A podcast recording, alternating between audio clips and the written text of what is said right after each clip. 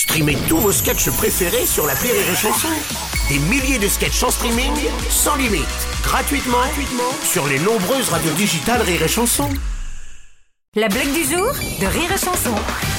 C'est deux copains du conservatoire qui se croisent et qui se sont pas vus depuis euh, depuis 20 ans. Alors ils se disent "Oh, comment tu vas? Ça va impeccable. Alors qu'est-ce que tu fais? Ben je suis comédien et toi? Eh ben moi je suis comédien aussi. Et tu as du boulot? Et dit "Ouais ouais, là là je tourne en ce moment avec Gérard Depardieu, euh, bientôt avec Monica Bellucci et le mois prochain je touche du bois, je vais à Los Angeles pour tourner avec Tom Cruise. Et toi?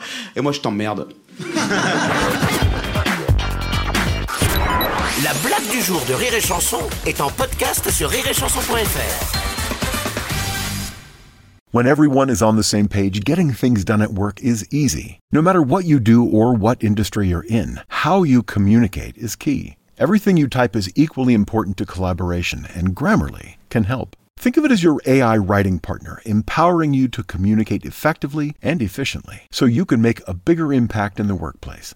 96% of Grammarly users say it helps them craft more impactful writing. And as the gold standard of responsible AI, Grammarly is your secure AI writing partner that allows your team to make their point and move faster. By understanding your writing and context, Grammarly provides relevant, personalized suggestions. And with tone suggestions, you can navigate even the most difficult work conversations. You can also save time, from spending hours editing drafts to just seconds with one click. Sign up and download Grammarly for free at grammarly.com slash podcast. That's G-R-A-M-M-A-R-L-Y dot com slash podcast.